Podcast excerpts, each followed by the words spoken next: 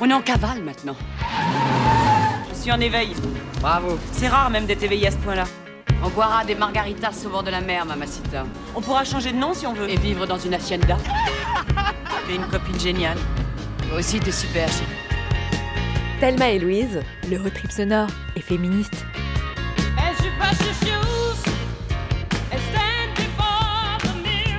Bonsoir à toutes et à tous, on est ravis de vous retrouver pour une nouvelle émission. Alors ça ne vous aura pas échappé, hein, ça sent Noël en ce moment, mais ça sent aussi la présidentielle à plein nez. Et depuis quelques mois, on a un nom qui a envahi nos chaînes de télé et les discussions politiques un petit peu partout, c'est celui d'Éric Zemmour. Et avec lui, beaucoup de racisme et de misogynie. Et malgré des positions ouvertement sexistes, Éric Zemmour multiplie les soutiens et parmi eux, eh bah oui, des femmes. Alors dans ce nouvel épisode, on a donc décidé de s'intéresser à celles qui se situent à l'extrême droite de l'échiquier politique. Qui sont ces femmes? Qu'est-ce qu'elles soutiennent? Pourquoi soutiennent-elles des projets euh, réactionnaires? Euh, Elles n'hésitent pas à s'emparer du féminisme pour en faire une arme raciste et islamophobe? Peut-on être euh, féministe et d'extrême droite? On va tenter de répondre à toutes ces questions. Et c'est parti pour une heure de décryptage dans la bonne humeur avec toute la team Thelma et Louise.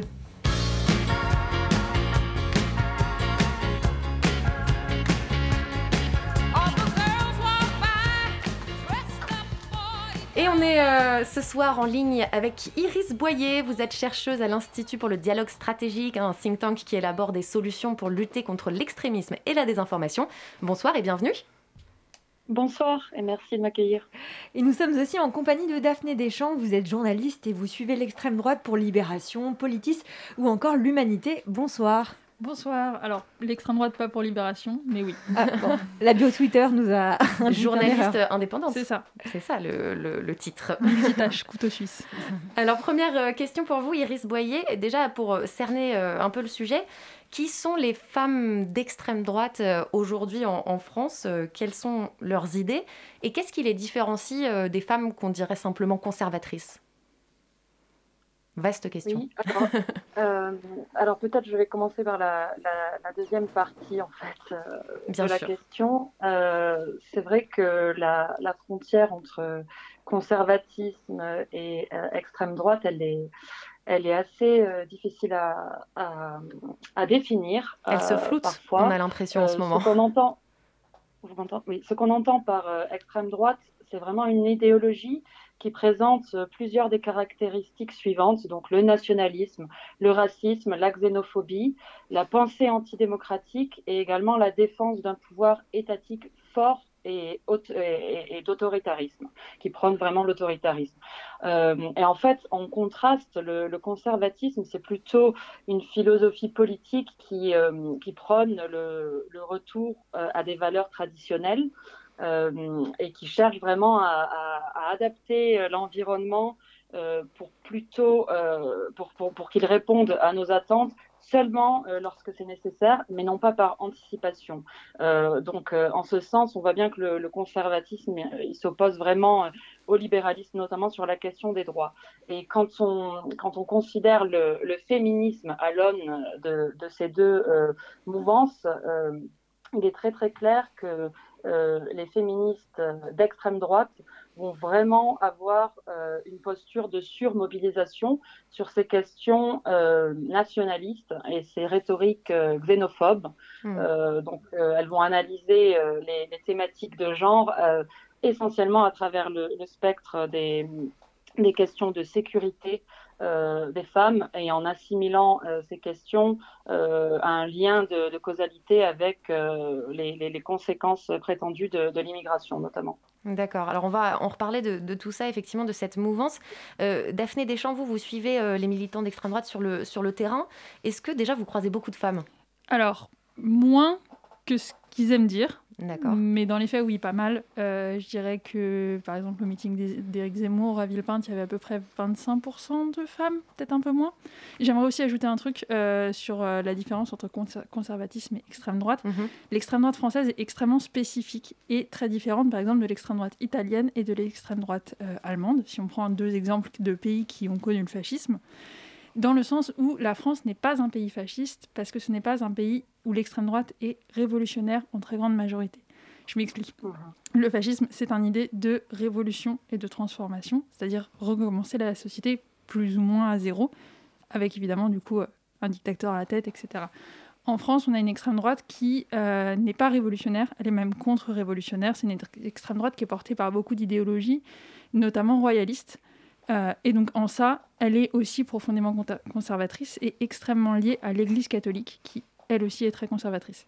Après, donc oui, pour revenir, euh, pour revenir à la question des femmes, il y a quand même pas mal de femmes d'extrême droite euh, et il y a, euh, oui, je dirais à peu près 25% des militants de terrain de l'extrême droite qui sont des femmes. Après, ça change selon les organisations, évidemment. Ça reste quand même des chiffres euh, importants, 25% hein, de, femmes euh, au meeting d'Éric Zemmour. Euh, si aujourd'hui on a eu envie de parler d'extrême droite, c'est parce que récemment, dans l'actualité, on a vu l'émergence de figures plus ou moins importantes, et notamment le collectif Némésis, qui se dit alors féministe, anticonformiste, et leur ligne principale de pensée, c'est de blâmer les étrangers pour toutes les violences faites aux femmes. elles blâment, si on va sur leur site, on voit qu'en fait elles remettent en cause le gauchisme de ces féministes qu'elle n'aime pas et elle, elle se revendique euh, comme des, vraies féministes. Euh, Iris Boyer, vous, euh, vous m'avez parlé en préparant l'émission de concept de fémo-nationalisme qui allie le féminisme et le nationalisme. Est-ce que c'est exactement ça, Némésis? Et qu'est-ce que ça veut dire en fait comme système de valeurs? Oui, alors elle ne, de ce que j'ai pu observer, elles ne mettent pas ce thème forcément en avant, mais on est, on est vraiment sur, euh, on est vraiment sur, euh, sur cette définition. Le, le fémonationalisme, en fait, c'est c'est une, euh, c'est un sujet qui a été introduit, un terme que, que l'on doit à une chercheuse qui s'appelle Sarah R. Paris, euh, dans son ouvrage qui s'appelle In the Name of Women's Rights, The Rise of Femonationalism. Et en fait, dans cet ouvrage, elle décrivait surtout les tentatives de la part de partis politiques euh, constitués du coup d'intégrer des idéaux féministes dans des campagnes anti-immigrés et anti-islam. Vraiment, cette volonté de coopter euh, les idéaux féministes pour pouvoir pousser un agenda et une rhétorique clairement xénophobe avec un focus anti-islam et anti-immigration. Donc là, avec le collectif Némésis, si vous voulez, euh, il ne s'agit pas d'un parti, mais on peut, euh, dans, tout ce qu'on observe, on peut voir que ce collectif fonctionne vraiment comme une, une chambre d'écho ou même un, laboratoire d'idées et de communication euh, pour des partis politiques qui, se font le relais euh, de, ces rhétoriques pour d'autres euh, audiences. Donc on est vraiment effectivement dans, dans, dans, cette question du nationalisme emprunt de pseudo-féminisme pour pouvoir toucher euh, des audiences euh, féminines, euh, féministes et féminines, et également pour, pour affirmer vraiment une lutte contre d'autres types de collectifs féministes jugés par ce collectif comme partisans de gauche et ne voulant pas dire tout haut ce, que les, les, ce que tout le monde pense tout bas. Hmm. donc voilà, on est, on est vraiment dans ça. Et du coup, on s'est demandé, parce que si elles sont féministes, elles ont forcément un avis euh, sur des sujets qui concernent euh, les militants elles devraient, féministes. Elles devraient, en tout cas, euh, avoir un avis sur les inégalités de salaire, sur les violences conjugales, sur les féminicides, sur la charge mentale, la charge domestique. Est-ce qu'elles en parlent, Daphné Vous qui les, qui les suivez, est-ce bah, qu'elles parlent de ces sujets? Némésis, déjà, c'est un peu une exception dans le paysage d'extrême droite et le paysage identitaire français, dans le sens où elles sont clairement féministes. Enfin, elle se revendique clairement féministe. Mais est-ce qu'il suffit de se revendiquer Mais euh, déjà, ça c'est la première question. Et la deuxième, enfin, du coup, le fait qu'elle se revendique féministe fait que elles ont des alliés mais elles ont aussi beaucoup d'ennemis dans l'extrême droite. Donc déjà, elles ont un statut un petit peu spécifique. Elles vont être très différentes, par exemple, d'une Thaïs Descuffon. Ça veut dire qu'il y a une partie de l'extrême droite qui renacle encore à l'idée de se revendiquer féministe, oui, et qui refuse encore ce ah, terme. Ah, totalement. Euh, mm. Il y en a qui sont ouvertement misogynes, il y en a qui sont ouvertement masculinistes. Hein. Mm. Il y en a, il y a plein d'exemples. Hein. On va commencer très simplement. Baptiste Marchais est ouvertement antiféministe. Euh, bref, Julien Rochely aussi. Baptiste Marchais? Baptiste Marchais et Julien Rochely, du coup, c'est deux influenceurs d'extrême droite. Euh, alors, Baptiste Marchais, en plus, c'est un, un ex-skinhead du gang de Serge Ayoub. Euh, enfin, il est, il est extrêmement violent. Il y, a eu, il y, a eu, un très bon portrait de lui dans Street Press, si ça vous intéresse. Et Julien Rochdy qui fait partie d'un groupe de masculinistes. C'est ça. Et Julien Rochdy qui a notamment écrit il y a cette année un livre euh, Réponse aux féministes, euh, qui du coup bah, est globalement anti-féministe. Hmm. Euh, mais Némésis, du coup, c'est un peu une spécificité parce que par exemple, pour continuer à exister, elles ne prennent pas position sur certaines questions. Némésis n'a pas de hmm. position sur l'avortement, enfin le droit à l'IVG. Parce que euh, elles savent que si jamais elles sont ouvertement pour l'IVG, elles vont s'aligner le soutien de groupes comme euh, Civitas, la Marche pour la Vie, une partie de la Manif pour tous. En fait, elles vont s'aligner le soutien d'énormément de catholiques très conservateurs. Mhm. Euh, donc voilà, elles sont dans une position qui est un petit peu compliquée pour elles, puisqu'elles sont à l'entre-deux. Elles ont des membres qui sont dans des syndicats comme la Cocarde, elles ont des membres qui viennent de Génération Identitaire, euh, un petit peu de l'Action française. En fait, elles ont des membres qui viennent de tout un tas d'organisations diverses, avec tout un tas de positions diverses sur des questions féministes. Et donc, du coup, elles ont, bah, elles ont un peu le cul entre deux chaises, tout en étant extrêmement racistes, évidemment. Voilà, donc elles se revendiquent féministes, mais au final, elles, elles ne défendent aucun des grands thèmes du, du féminisme actuel. Non, si ce n'est les violences sexuelles, mais toujours avec ce prisme-là de, de, la xénophobie euh, en filigrane. Alors récemment, on a aussi entendu parler. Euh, pardon, euh, Iris Boyer, vous vouliez ajouter quelque chose? Oui, non, pardon. Et, d'ailleurs, euh, d'ailleurs, ce qui est assez intéressant, je trouve, c'est même le, choix de, leur nom, hein, Nemesis, donc euh, la, déesse de la vengeance. Et elles sont vraiment dans cette posture de d'opposition euh, à d'autres mouvances féministes. Mm. Mais, mais c'est tout à fait juste ce que vous disiez sur le fait qu'elles contournent et qu'elles évitent de manière assez stratégique de parler de sujets vraiment au cœur des questions de genre et qu'elles, et qu'à la place, elles se, elles se surmobilisent sur ces sujets euh, euh, de sécurité et, de, et, xénophobes, vraiment. Mm. Euh, mais en fait, d'ailleurs, elle, elle n'hésite pas à discréditer les autres collectifs féministes en, en, donnant l'impression ou en disant que les autres collectifs féministes auraient tendance à, ne parler que de sujets non importants, des poils, des, règles ou des choses comme ça euh, qui n'ont aucune importance euh, si on les met euh, dans la balance avec les questions sécuritaires.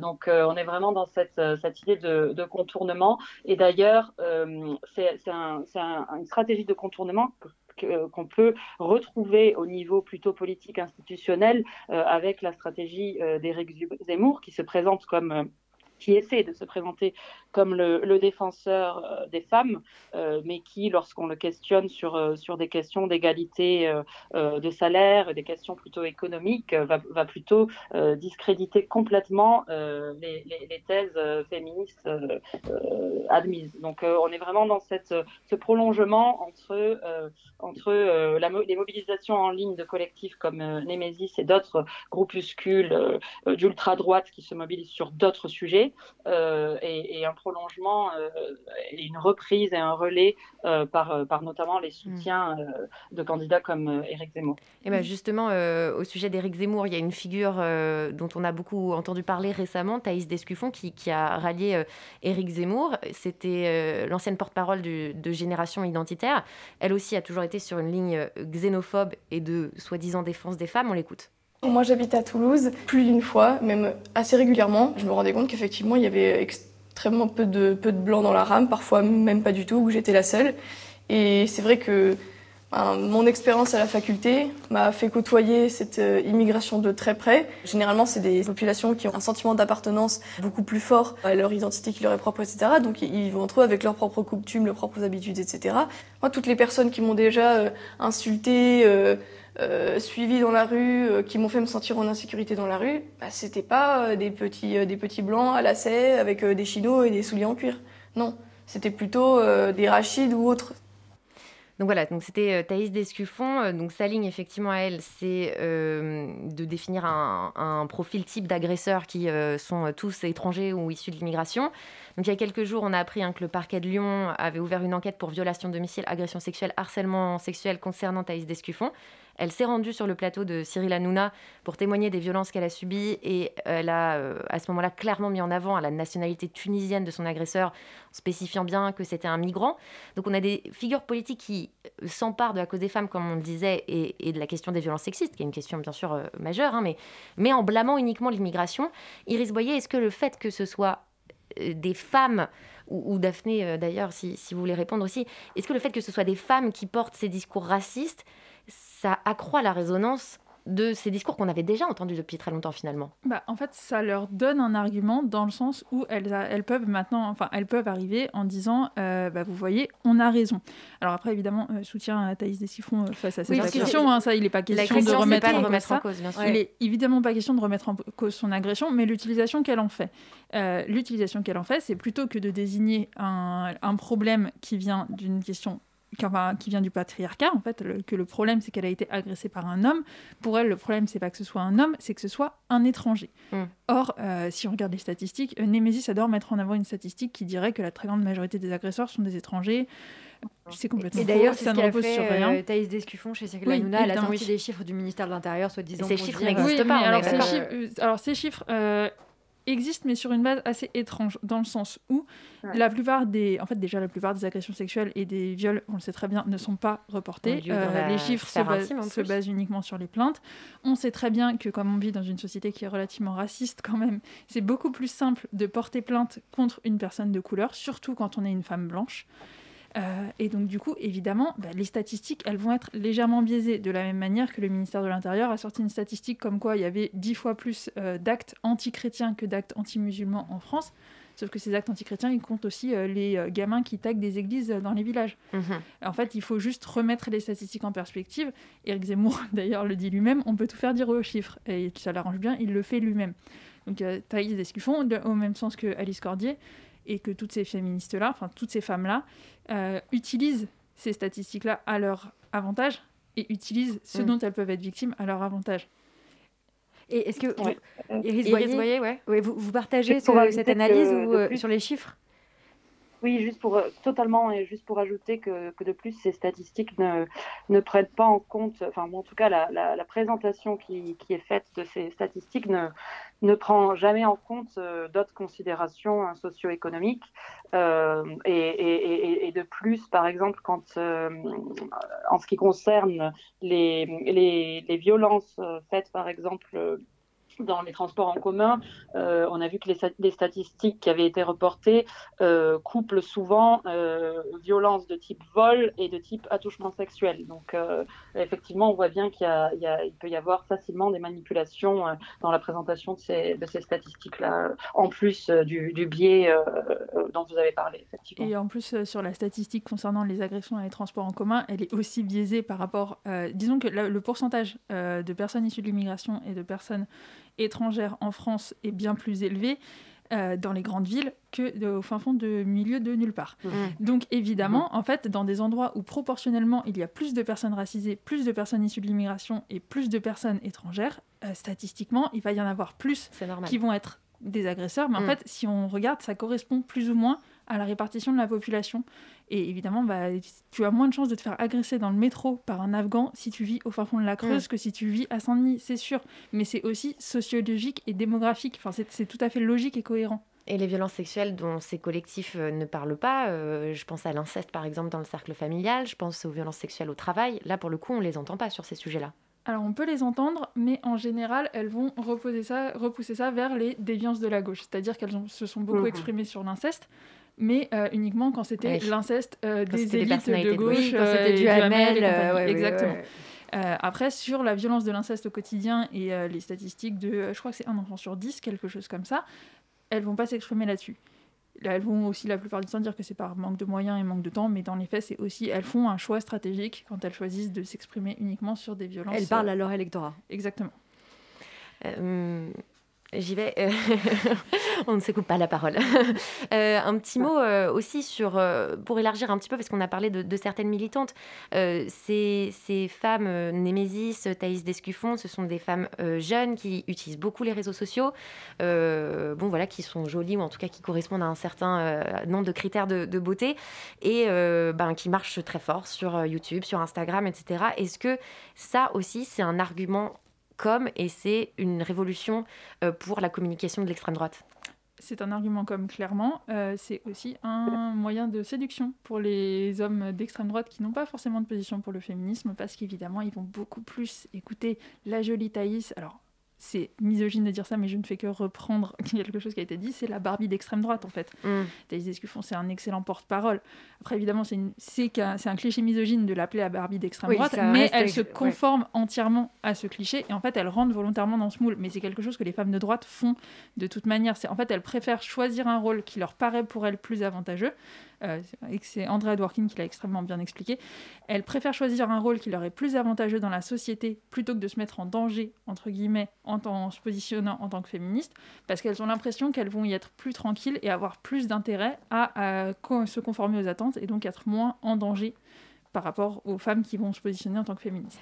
Et, sur ces éléments de communication, Iris Boyer, je crois que vous êtes aussi, enfin, vous avez étudié un peu cette question de l'utilisation de figures féminines pour se mettre en avant euh, dans la communication politique? Tout à fait, oui. Et euh, ça participe également euh, de, de l'imagerie euh, en lien clair avec les, les codes identitaires. donc on choisit, on choisit volontiers plutôt des porte-paroles blancs, blonds, enfin blanches et blondes plutôt, mmh. et qui, qui, représentent une idée, une idée fantasmée de la culture européenne finalement, et qu'on peut mettre totalement en parallèle d'ailleurs avec l'imagerie choisie par certains collectifs féministes d'extrême droite comme Némésis, euh, qui, qui, rappelle euh, très clairement euh, l'imagerie de, de, partis d'extrême droite, par exemple grecques comme Obdoré, voilà, qui, qui empruntent à, la mythologie grecque. Donc on est, vraiment beaucoup dans ça. Et ça, c'est quelque chose qu'on a pu observer dans d'autres stratégies de mobilisation des audiences euh, euh, d'ultra-droite à l'étranger également depuis de nombreuses années, euh, y, compris, y compris en Allemagne et aux États-Unis. Et, et c'est c'est aussi quelque chose qui peut être mis en parallèle maintenant avec la, la, la, stratégie vraiment de, campagne euh, multi-audience assez sophistiquée qui est mise en place par, euh, par certains candidats à la présidentielle, euh, dont Éric Zemmour. on voit bien qu'avant même d'être candidat, il voulait euh, se présenter comme bénéficiant d'un large réseau de soutien euh, soi-disant structuré, euh, qui serait a priori organique, alors que c'est évident que c'est bien organisé, les femmes avec Zemmour notamment. Et mhm. on voit dans, ces groupes qu'il existe une vraie volonté de mobiliser une audience féminine avec de nombreux contenus et de nombreux posts qui mettent en avant des images de jeunes femmes qui, qui, qui, se font les, les de la, reconquête de la culture nationale euh, perdue et de la sécurité euh, des femmes perdues. Euh, donc on, voit bien que, l'image de la femme est également utilisée à des fins de communication. Ça, c'est indéniable. Alors, on vient de passer en revue les militantes d'extrême droite qui dévoient le concept de féminisme, mais il y a aussi une figure politique très connue qui l'utilise de plus en plus je suis une féministe euh, qui n'exprime pas d'hostilité à l'égard des hommes, si vous voulez. Moi, je suis frappée par cette nouvelle enfin, vague. À mon avis, d'ailleurs, ils sont minoritaires hein, en réalité. Pensez à Alice euh, Coffin, par exemple, avec son livre oui, oui, lesbien? Qui, qui, exprime une haine des hommes qui, moi, me, me dérange, me, fait, me, me rend malheureuse d'ailleurs, et que je trouve profondément injuste. Enfin, cette accusation global des hommes qui seraient suspectés tous d'être des violeurs, des violents, est quelque chose d'absolument inadmissible et insensé. Nous, nous devons de construire une société qui est une société du respect, une société où tout le monde, évidemment, euh, a sa chance, c'est le concept même de notre Constitution, mais enfin, les hommes sont des partenaires. De plutôt sur la ligne euh, Elisabeth Badinter, si je comprends bien. Exactement. J'ai beaucoup de respect pour Elisabeth Badinter, dont je partage bien souvent beaucoup euh, des positions sur ces sujets-là. Elle vient de crier dans nos oreilles. On l'a bien entendu. Vous l'aurez tous reconnu, c'était Marine Le Pen euh, au micro de Bruce Toussaint sur BFM TV. Alors Marine Le Pen qu'on a récemment vue dans une émission Une ambition intime. Je ne sais pas si vous avez vu cette pépite de Karine Le Marchand. Elle était chez elle, entourée de femmes, à faire du jardinage, boire le thé. Donc ça faisait limite espace de, sororité. Hein. Elle vit avec une amie en colocation. Euh, voilà. C'était pour séduire les, femmes là pour Exactement. le coup. Exactement. Et euh, donc, blague à part, on la voit depuis longtemps revendiquer, enfin depuis quelques années en tout cas, revendiquer son féminisme, euh, tout, en, tout, en, se distinguant elle-même de ce qu'elle appelle les néo-féministes, qu'elle juge trop, euh, trop extrêmes. Iris Boyer, est-ce que c'est une manière pour Marine Le Pen de convaincre les femmes de voter pour elle?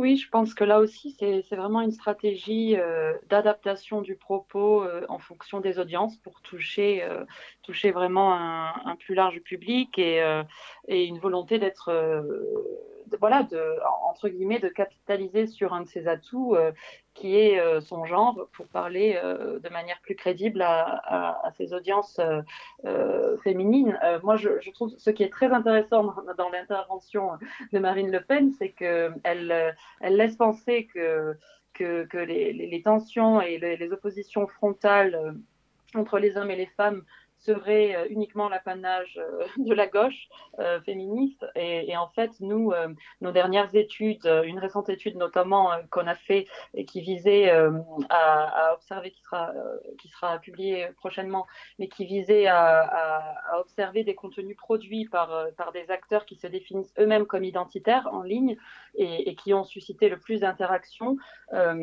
au cours de cette étude, on a, on a pu établir les principaux thèmes de mobilisation. Donc, on a notamment vu euh, des thèmes liés à l'immigration, à l'islam euh, et au multiculturalisme, sans, sans, surprise, mais euh, également on a vu une prépondérance des contenus à caractère fémonationaliste qui soulignait notamment le, le, rôle clé joué par les influenceuses et les collectifs féministes comme, comme Nemesis dans la propagation des idées identitaires sur les réseaux sociaux. Mais parallèlement à ça, on a également vu qu'il y avait beaucoup de, de contenus qui des discours liés à la manosphère euh, et des, théories vraiment qui, visaient à promouvoir le culte de la virilité et, euh, et qui avaient pas mal de, rhétorique misogyne du coup. Donc on, on voit bien qu'au sein même euh, de, de, ces groupuscules qui se recoupent et qui, qui s'enchevêtrent un petit peu dans des groupes d'intérêts connexes et qui s'entraident finalement en ligne.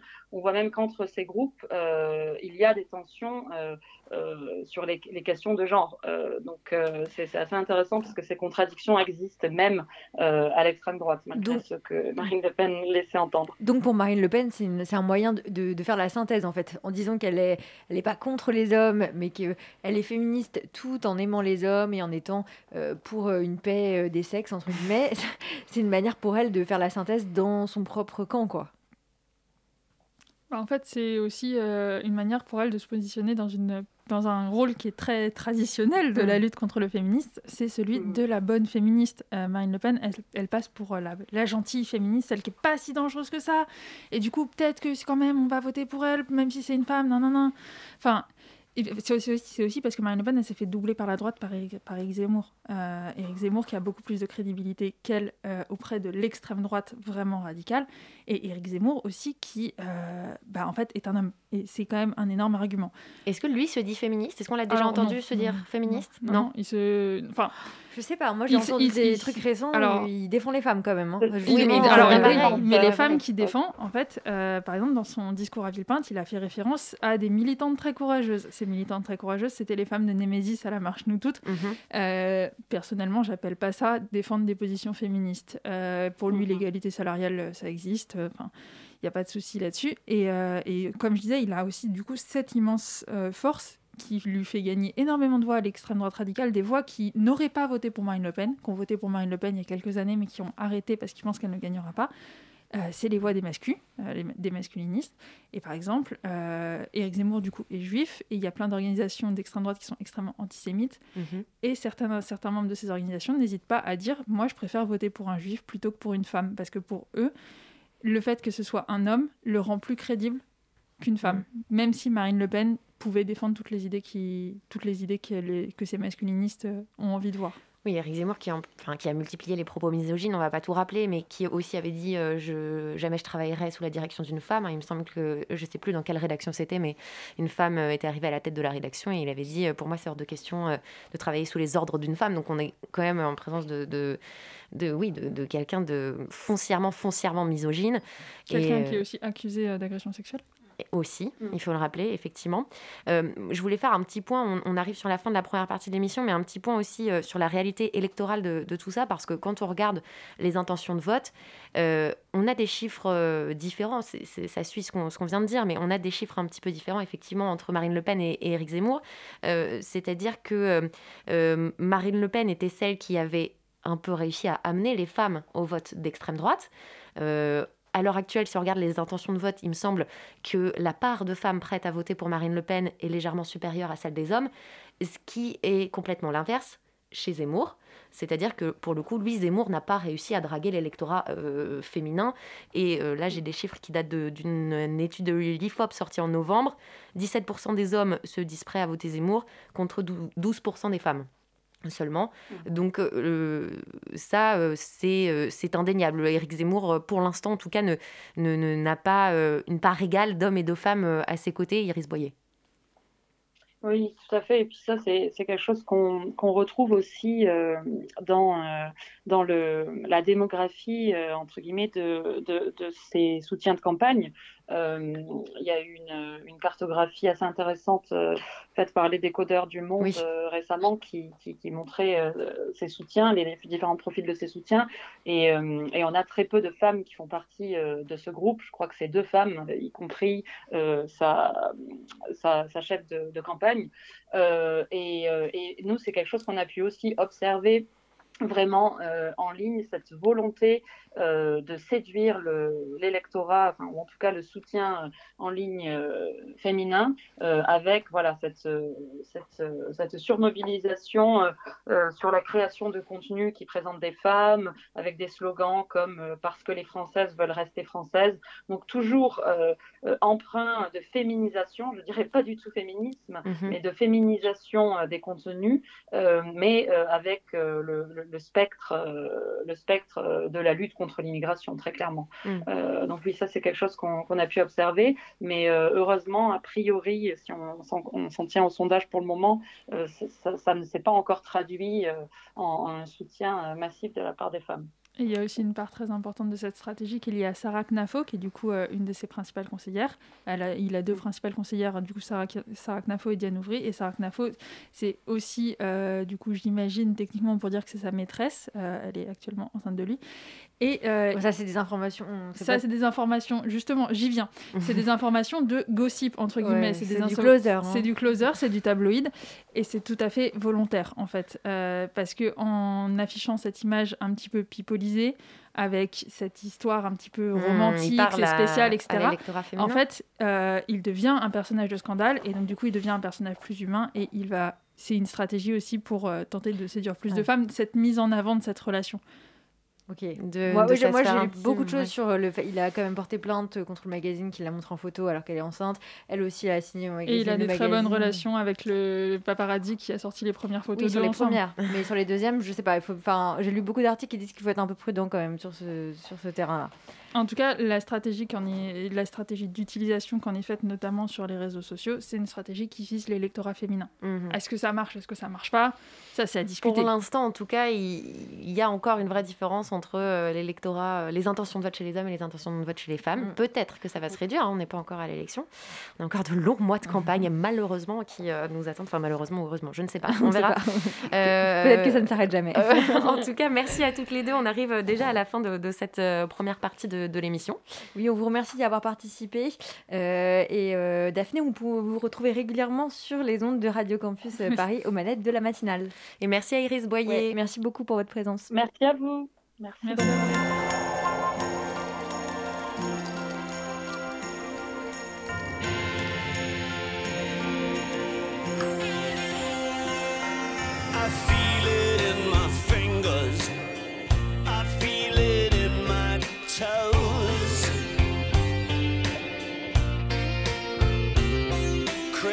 Christmas is all around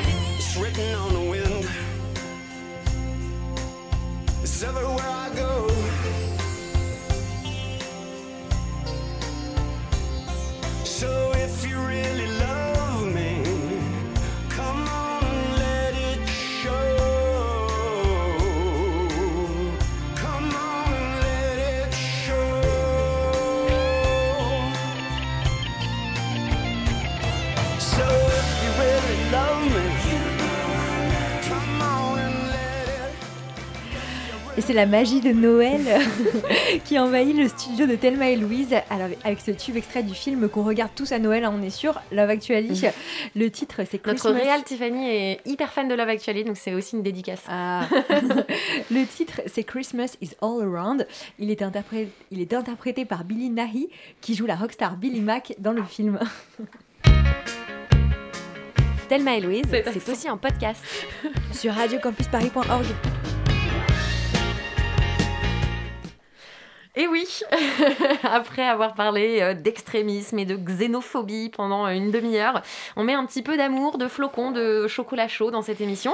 On va parler des fêtes de fin d'année avec euh, toute la team Thelma et Louise au, au grand complet. Salut Pauline et Delphine, ça va bien? Ben, ça va super à toi? Bah ouais, ça va bien. Je suis ravie de, de vous avoir en studio. Delphine, je dis pas bonjour. Non, Delphine, elle est dégoûtée. Je me Elle suis ne fait dépasser par la droite. Ça va, ça va. Tout va bien. Euh, bon, on rigole, on rigole, mais euh, Noël, c'est pas forcément une, une partie de plaisir. hein. Ça peut être l'occasion de Mhm. moments difficiles, de rejets, de clash, euh, à minima de gros malaises. Ça peut être aussi un déferlement de, de sexisme. On va parler de tout ça. Déjà, je voulais commencer avec un petit tour de table, savoir comment est-ce que vous appréhendez cette période, comment ça se passe chez vous, est-ce que c'est cool, pas cool, Delphine? Je déteste Noël. Le Grinch, le Grinch est avec nous ce soir. Est-ce qu'on s'en serait pas douté En plus, t'es habillée en vert, euh, donc il y a vraiment tout qui. Non, tous les repas de famille, euh, je les esquive, je les évite et malheureusement celui de Noël est obligatoire. Mm. Donc tu subis. Je subis complètement. Eh ben courage, mais tu vas nous en reparler, je crois. Pauline, toi, comment ça se Bah passe écoute, euh, enfin nous on est en cercle re- enfin resserré, on est la famille euh, avec mon frère et tout, donc euh, ça se passe plutôt bien, ça va. En vrai, je suis pas trop trop fan des gros rassemblements, mais ça va. Mais est-ce que, que tu vibres avec la magie de Noël ou non, tu t'en fous? Non, franchement, là, j'ai passé ce stade depuis bien longtemps. Ok, non mais parce que juste pour les auditeurs qui ne nous voient pas, du coup c'est le principe de la radio. On a quelqu'un ici en studio, alias Louise. Qui a un serre-tête euh, qui, qui tousse dans le micro. Elle n'a pas le a- Covid, hein. on n'espère pas. Et qui a un, un serre-tête avec des mini Père Noël, des antennes euh, Père Ouais. Noël, c'est vraiment hyper mignon. Et elle a pris le bus avec, et bravo à elle pour Ouais, ça. vraiment, franchement, on a vraiment Merci, on a un, dévouement à, à la fête de Noël qui est, qui est incroyable. Donc Louise, pour toi, c'est un plaisir, j'imagine? Noël? Oh Dit-elle avec son serre-tête. non, en vrai, je trouve que c'est un peu de l'angoisse aussi. Enfin, moi, je trouve que c'est pareil. Je suis un peu d'accord avec euh, Delphine. Enfin, même si c'est pas horrible, hein, mais euh, bon, voilà, c'est toujours un moment euh, où il y a une espèce d'obligation sociale, familiale, etc. Il y a beaucoup de pression sur les cadeaux qu'on s'offre. Euh, voilà, et c'est c'est pas un moment. euh, ça se voudrait hyper léger, et au final, je pense que chacun se met beaucoup la pression. Mm, mm. Et je suis exactement d'accord avec ce constat. Effectivement, Ouais. moi j'ai- j'aime bien Noël pour tous les clichetons que ça charrie, j'avoue. Euh, j'aime bien regarder des films en pyjama, bouffer du chocolat. C'est euh, ça. J'aime bien recevoir des cadeaux. C'est ça. J'aime aussi en faire, en vrai. C'est sauf quand il y en a trop, ce qui est le cas euh, là, et que je suis super à la bourre. Mais euh, mais je suis d'accord que ça charrie aussi beaucoup de, de pression, d'injonction, de stress, etc. Et on va euh, on va en parler. Et d'ailleurs, une transition magnifique, celle qui va pousser son coup de gueule et celle qui va nous parler du Noël euh, à la fois angoissant et angoissant, j'ai envie de dire. et, ben, c'est Et nous donner des conseils, Et nous donner des conseils, ouais, ouais, ouais. Elle est là pour nous aider. Delphine. It's beginning to look a lot like Christmas everywhere you go. Eh oui, très bien vu, cher Michael Bublé. Homme que l'on n'entend qu'une fois par an et ça suffit largement. Noël approche à très grands pas. Il est donc indispensable que je vous souhaite beaucoup, beaucoup de courage pour cette période a priori festive.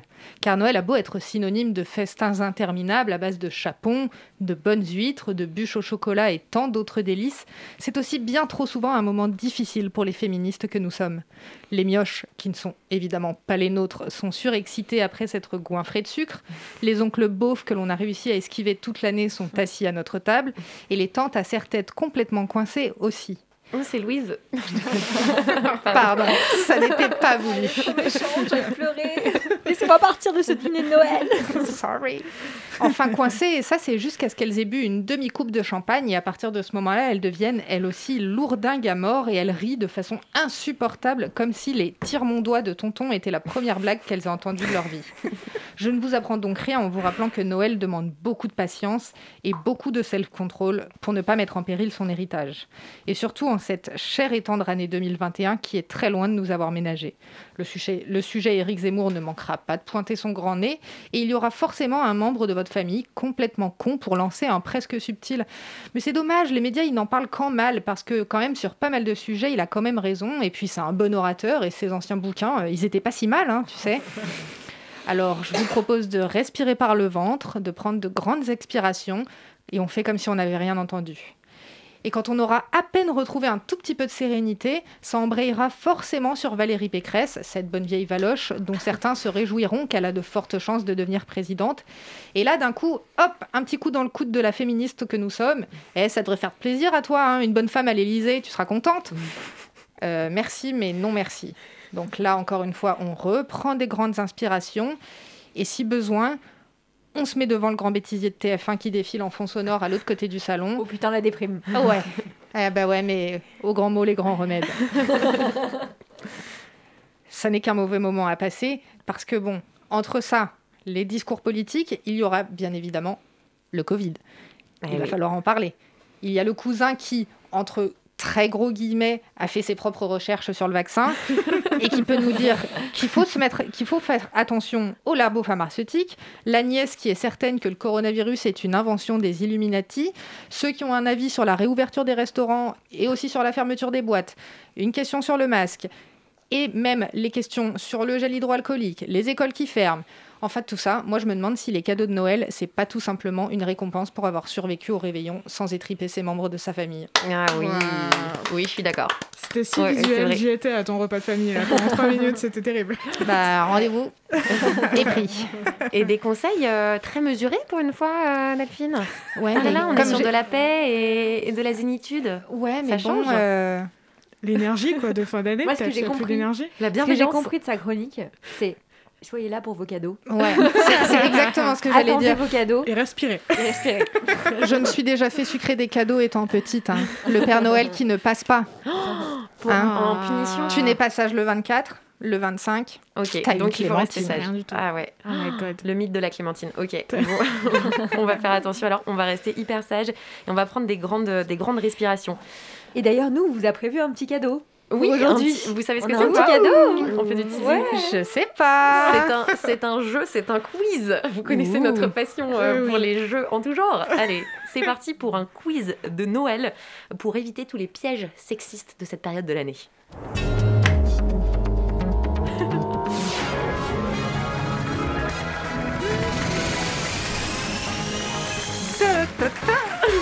On a des fans. Allez, c'est parti. Alors, Noël, c'est le moment giga euh, charge mentale pour les femmes. C'est parti. Première question. Quelle est la part des femmes qui estiment que Noël est le moment le plus stressant de l'année? Réponse A, 25%. Réponse B, 40%. Réponse C, 75%. On va être positif, 25 Ouais, mais Ah je ouais. pense que c'est B. Tu crois vraiment au Père Noël, toi B, c'est la réponse B. Effectivement, bravo Delphine, 40, c'est même un peu plus. 42% des femmes trouvent que l'organisation de Noël est le travail le plus stressant de l'année. 4 femmes sur 10 avouent ne pas vouloir confier à leur partenaire les tâches essentielles à la préparation du jour J. Et elles sont même, attention, 85% à juger que les hommes ne comprennent pas tous les efforts que requiert un Noël parfait. C'est certain. Voilà, c'est hyper euh, triste. Mais euh, voilà, c'est c'est des chiffres qui viennent d'une étude britannique qui date de 2015. Bon, c'est un peu vieux, ça va peut-être, euh, on espère, évoluer euh, en mieux. Et je vous donne un petit conseil sur ce, sur ce sujet. Oui. un concept qu'on manie très bien avec euh, Thelma, c'est Oui. le concept de féministe. Voilà, je voulais en- Féministe. Féministe. Je Ouais. voulais en parler, c'est être une féministe qui a la flemme. Voilà. Donc ça veut dire qu'en fait, vous avez la flemme de faire les choses, donc vous les faites pas, tout simplement. Voilà, féministe. C'est Féministe. bien ça. On Personne a n'aura euh, la réaltif derrière Ouais. la vitre aussi qui lève le pouce. Personne n'aura rien à manger, mais c'est pas grave, vous avez la flemme. Euh, Sandwich triangle à Noël, ça Voilà, passe. voilà, hein. mais Allez, grave. parfait. Ça passe. Deuxième question de mise en situation. Le dîner de Noël s'organise, votre mère se retrouve avec beaucoup de courses à faire, originales, et la plupart de la cuisine, aussi originale, pendant que pas mal de mecs de la famille, bon bah, se tournent un petit peu les pouces, quoi. et de femmes aussi, hein, c'est possible hein, d'ailleurs, qui se tournent les pouces, on l'a dit juste avant. Les féministes. Les féministes. Qu'est-ce que vous faites? Réponse A, vous proposez de l'aide à votre mère. Là, on voit Delphine qui tourne la tête, qui fait non. Réponse B, vous lui offrez un livre sur la charge mentale. Réponse C. Vous vantez les talents de cuisiner de votre tonton euh, qui a fait un poulet à champignons à tomber par terre et du coup il accepte de se mettre au fourneau. Réponse D. Qui est ma réponse, je dois le dire. Ce sera des chèques cadeaux pour, tout- pour tout le monde et de la bouffe du traiteur. Et si certains sont pas contents, eh ben, ils iront passer Noël ailleurs la prochaine fois. Ah c'est dur. Moi, je mets le tonton au travail. Ouais, hein. moi je fais le tonton. Moi c'est moi c'est Ouais, réponse mais- manipulation. En fait, je le flatte, flatte, flatte, flatte, flatte, jusqu'à ce que euh, tu vois, euh, euh, euh, attiré par les hurrahs euh, Ouais. populaires euh, et euh, enorgueilli par euh, mes compliments, et ben ils se mettent au fourneau. C'est bien non? Ouais, mais moi j'ai l'impression que c'est dans un monde idéal. Franchement, je- je- j'aurais tendance à aider ma mère, mais genre, genre, je m'en voudrais quoi. Enfin, vraiment, Et surtout, mode, si tu fais travailler le tonton, tu sais que pendant 10 piges, tu vas en entendre parler. Il va Oui, te dire ça. Oui, mais à Noël 2021, C'est j'ai fait le chapon. Oui, ok, Tati, c'est bon. Tonton plutôt d'ailleurs. Moi, je crois que j'opte pour les chèques cadeaux et la bouffe du traiteur. Tu vois. Mais Ouais. c'est bien ça aussi. Tranquille, la bonne féministe, réponse, ouais. détente. euh. Oui, T'as raison, t'as raison. Euh, autre question. Vous êtes à table, un membre de la famille commence à fustiger les néo-féministes castratrices qui cassent l'ambiance en soirée. Qu'est-ce qu'on fait? 1. On, lance, on se lance dans une explication pédagogique et euh, tout à fait euh, mesurée sur les inégalités entre les hommes et les femmes et la nécessité de porter le combat féministe dans la sphère publique. Vous ajoutez que les hommes sont les bienvenus, bien entendu, dans ce combat. Réponse B, vous cherchez un ou des alliés autour de la table et vous organisez une révolte avec un renversement du patriarcat dans la sphère familiale une bonne fois pour toutes, quitte à créer des scissions à vie dans votre famille. Un Ou- schisme. un schisme, où vous vous resservez un verre de vin en soupirant avec un regard très méprisant. Gin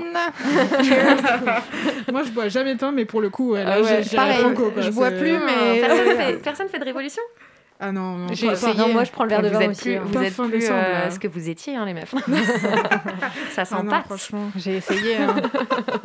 C'est dans le clash, là Non, mais non. Non, mais je suis d'accord. Moi aussi, je pense que je prends le vin. Tout le monde Là, se refait un verre de vin. à fond, là. Féministe à fond, yes. Je sens qu'on a convaincu là. Ah, si, c'est bon, notre réel est encore révolutionnaire, tout va bien. Ah. Merci Tiffany de, sauver l'honneur de Thelma et. Louise. Der- Dernière question de ce jeu euh, passionnant. On s'enverra des petites photos à Noël pour voir qui se resserre des verres de vin ou pas. Euh, alors, sous prétexte que c'est vraiment trop craquant, un craquignolet, euh, quel- quelqu'un offre un mini euh, fer à, à repasser. Vous voyez les, les fers pour repasser Un petit kit. Un petit kit comme ça. Ah, À votre God. nièce de 7 ans qui a euh, moyennement bah, Qui a l'air. euh, qui a l'air un peu euh, bah, des, des, déconfite en Blasé. même temps, parce que déjà à 7 ans, on lui demande de repasser des choses. Voilà. Alors, première réponse. Vous piquez une gueulante et vous exigez que Tata Thérèse aille changer le cadeau parce que merde, on est quand même en 2021 donc faut arrêter ces cadeaux-là. Mm, mm, mm. Petit B, vous glissez en douce, en douce à Tata Thérèse que l'an prochain son fils aura droit à son propre kit balai serpillière mais qu'il a intérêt à en faire bon usage. Je trouve que ça c'est pas mal du tout. Et réponse C, vous contactez votre gynéco en urgence pour vous faire ligaturer les trompes. On dit merci à Delphine pour cette punchline exceptionnelle. Delphine, du coup, tu as choisi ton camp Ah oui, bah oui, mais moi, il n'y a pas besoin de faire repasser pour euh, pour te la convaincre. gynéco est dans mon speed dial, comme on dit. Ah, j'aurais Pauline tendance- J'aurais tendance à me venger sur le gamin l'année prochaine. Hein, Ah, c'est horrible. La Oh, le pauvre enfant, il a Ouais. rien demandé. Bah, si sa mère c'est un garçon, faut Tout qu'il le apprenne à monde- Ouais, c'est ça, tout le monde faire le en même temps, c'est vrai, c'est vrai. Mais c'est juste le cadeau servière, c'est Qui a un vraiment neveu pas cool. Mais... C'est un neveu de 7 ans qui va lui acheter un balai tout de suite cette semaine. Alors moi j'en ai pas, mais du coup j'ai vraiment envie d'avoir un neveu rien que pour ça.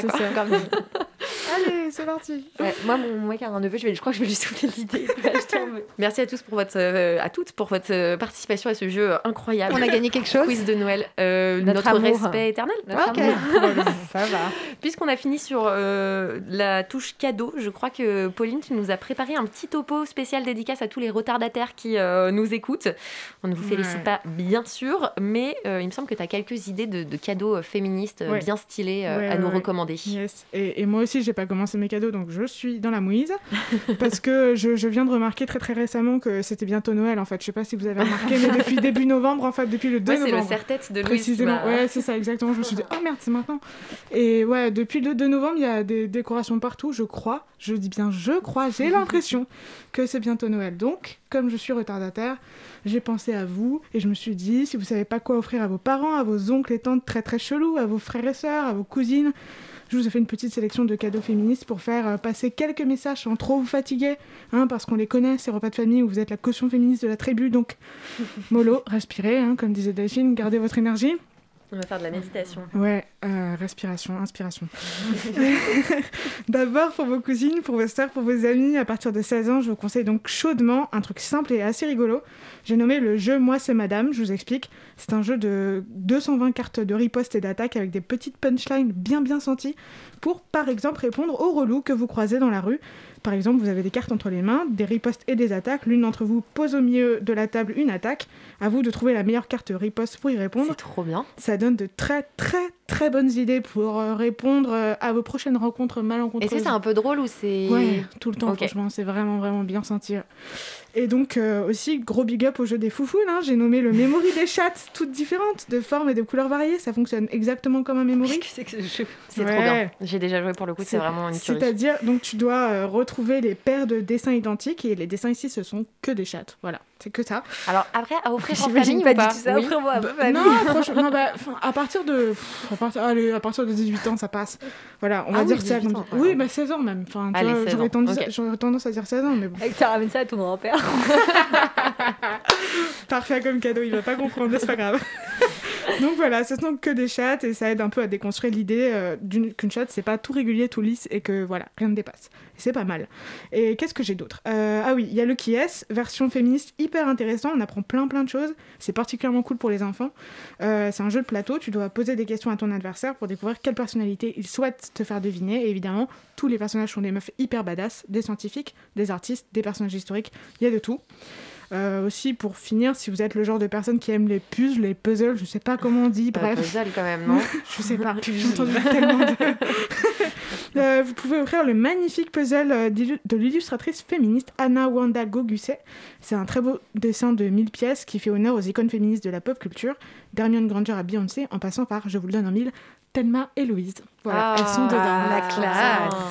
J'ai pris des notes. Voilà, Tu sais comment nous flatter. beau. Et puis je finirai en disant que si votre meilleur ami vous a fait comprendre que 2021 c'était l'année de la dèche sentimentale et sexuelle, je ne saurais que trop vous recommander de lui offrir un sextoy. Voilà. Ah, c'est un peu ouais. délicat. C'est un investissement certes, mais sachez qu'avec ce cadeau vous participez directement à, les pré- à la préparation d'une bien meilleure année 2022 que 2021. et ça c'est presque héroïque. Donc si vous y allez, bravo. Ouais. Courage pour les repas de famille, pour celles et ceux qui écoutent, euh, qui redoutent ce moment de l'année, pour ceux qui kiffent, bah, kiffez bien. et pour ceux qui ont peur d'offrir de mauvais cadeaux, n'oubliez surtout pas que ce qui est important, c'est l'attention qui est mise dans le cadeau, pas sa valeur financière, ni son extrême originalité. Vous allez trouver courage.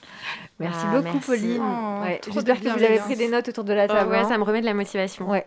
Bon, et vous, la team, alors, euh, vous avez des idées de cadeaux? Est-ce que vous des avez recos ouais, des recos à faire euh, Moi, j'avais un petit truc cool euh, que j'ai testé il y a pas longtemps avec euh, des copines. C'était un cours de self-défense pour meufs organisé par une asso qui s'appelle euh, le Self Collective. Donc, c'est assez facile à trouver euh, sur le net.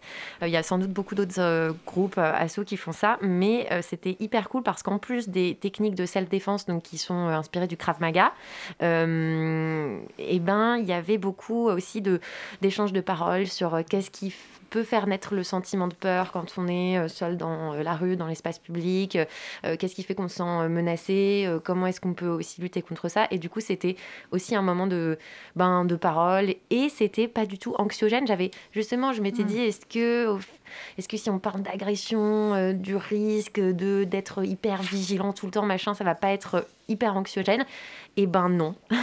Euh, non, franchement, euh, c'était, euh, enfin la formatrice ou l'instructrice euh, qui s'appelle Melinda d'ailleurs, je lui fais un petit big up, était hyper cool, hyper rigolote et très bonne ambiance. Donc je trouve que c'est un très bon cadeau à offrir et c'est 25 euros par personne. 20 euros pour les tarifs réduits, donc c'est pas énorme. Enfin voilà, c'est abordable et c'est un, un chouette moment. Il y a aussi des stages plus intensifs, genre qui durent plusieurs semaines, plusieurs mois, voilà, pour apprendre à mettre des coups de coude, des coups de genoux et Ouais. tout. Hyper Là, stylé. t'es prête à casser des Ah gueules. non, mais là, je suis mais, mais surpuissante. C'est un truc de fou. Et toi, pas. Delphine, t'as as un cadeau aussi, je pense, à recommander. Je le vois écrit sur la feuille, j'ai envie de rigoler à vous. Euh, bah moi, euh, un peu dans un, d'une façon un peu plus radicale euh, que toi. Euh, moi, j'ai juste envie d'offrir un taser à quiconque euh, se sent euh, en inquiétude euh, dans la rue comme ça. euh, Ou, au dîner de Noël. Aussi. J'aurais trop peur que ça se Ça retourne va contre finir moi. en Xavier Dupont de Ligonnès. Ouais, ouais, ouais, j'aurais trop peur que ça se retourne contre moi. euh, les gens ont le sang chaud dans ma famille. Euh, faudrait peut-être pas que je joue avec le feu. de rugby euh, à table. Ouais, ce serait dommage. Ce serait dommage. Le taser, j'adore. Ok. Et euh, toi, Louise? Oui, alors moi j'ai des recos euh, livres, bouquins. Ah, Euh, je suis étonnée. Un télo euh, après le taser et le Krav Maga. Non, un premier livre, c'est le livre de Quad Meuf, euh, le podcast qui est diffusé sur Nouvelles Écoutes. Voilà, elles ont sorti un, un- un livre avec 100 œuvres cultes qu'on doit connaître lorsqu'on est féministe. Donc c'est publié aux éditions Marabout et je vous conseille vivement de l'offrir parce que du coup à celui qui ou celle d'ailleurs qui, qui n'a pas encore de culture féministe, et ben ce livre publié par par Quad Meuf peut permettre justement de, de refaire sa Et c'est culture féministe. euh, c'est monde. accessible et ça permet vraiment de découvrir 100 œuvres cultes euh, à connaître quand on est féministe. Donc c'est euh, c'est un livre que, que je vous conseille. Euh, un autre livre que je voulais vous conseiller, que je suis en train de lire, de lire pardon, c'est l'ouvrage de Mona Chollet, euh, voilà, euh, sur l'amour. Celui Ok. qu'elle vient de sortir, euh, sur euh, comment euh, sortir du patriarcat dans ses relations amoureuses. Réinventer l'amour, il s'appelle Réinventer l'amour, ouais. Ouais, et franchement, c'est super, c'est hyper intéressant et ça permet d'ouvrir ses, ses perspectives. Je trouve ça très détaillé. Elle raconte aussi un peu des, des choses de son expérience personnelle. Donc, c'est. Et je sais de read. sûres que des grands-mères peuvent grave kiffer Mona Chollet et Mhm. notamment Ah le bouquin sur les sorcières, ouais. Comment tu sais? Bah Parce que euh, j'ai eu euh, un ami qui m'a dit ça, que sa grand-mère lisait euh, euh, Sorcière de Mona Chollet. Donc Stylé, trop stylé. et je voulais finir juste par faire une petite, un petit rappel, puisqu'on parle de bouquins. On a parlé d'extrême droite pendant la première partie de l'émission. Il y a un, un livre qui est hyper intéressant d'Andrea Dworkin qui s'appelle Les femmes de droite, qui est sorti dans les années 80. Donc c'est un vieux truc. Mais c'est hyper intéressant pour comprendre comment c'est. Enfin, pourquoi en fait des femmes défendent des idées conservatrices. Donc on revient un peu sur le thème de la première euh, partie. Mais, euh, mais voilà, c'est super euh, intéressant. On avait pas mal Mm. bossé sur ce bouquin, mais on n'a pas eu le temps d'en parler en première partie. Donc je voulais faire, comme Daphné Deschamps l'avait cité, je voulais faire un petit rappel. Voilà, si ça vous intéresse, si vous voulez creuser le sujet, ça parle pas vraiment d'islamophobie, ça parle plus de vraiment des idées très tradies et, conser- et conservatrices pour le coup. Euh, et ça parle surtout de l'Amérique, euh, des femmes américaines. Mais euh, voilà, Andrea Voilà. Dworkin, années 80, euh, grosse valeur sûre de votre bibliothèque féministe. Et elle explique notamment que euh, ce, ce- de être à droite euh, pour une femme et euh, se plonger dans des valeurs, euh, on dirait réactionnaires ou conservatrices, c'est aussi un moyen de se protéger parce que du coup, Voilà, on, est, ouais. on est juste finalement en tant que femme en proie à un mari, un homme, etc. Mais c'est aussi une manière de se protéger de tous les dangers de l'extérieur et Voilà, rester dans la sphère voilà. du foyer pour quelque part se protéger des, vi- des violences en fait en au travail, dans Voilà. la sphère euh, sociale. Et donc, se c'est assez soumettre à une en fait. autorité euh, pour ne pas être euh, Explosé voilà. parmi plein de d'autorités ailleurs en fait.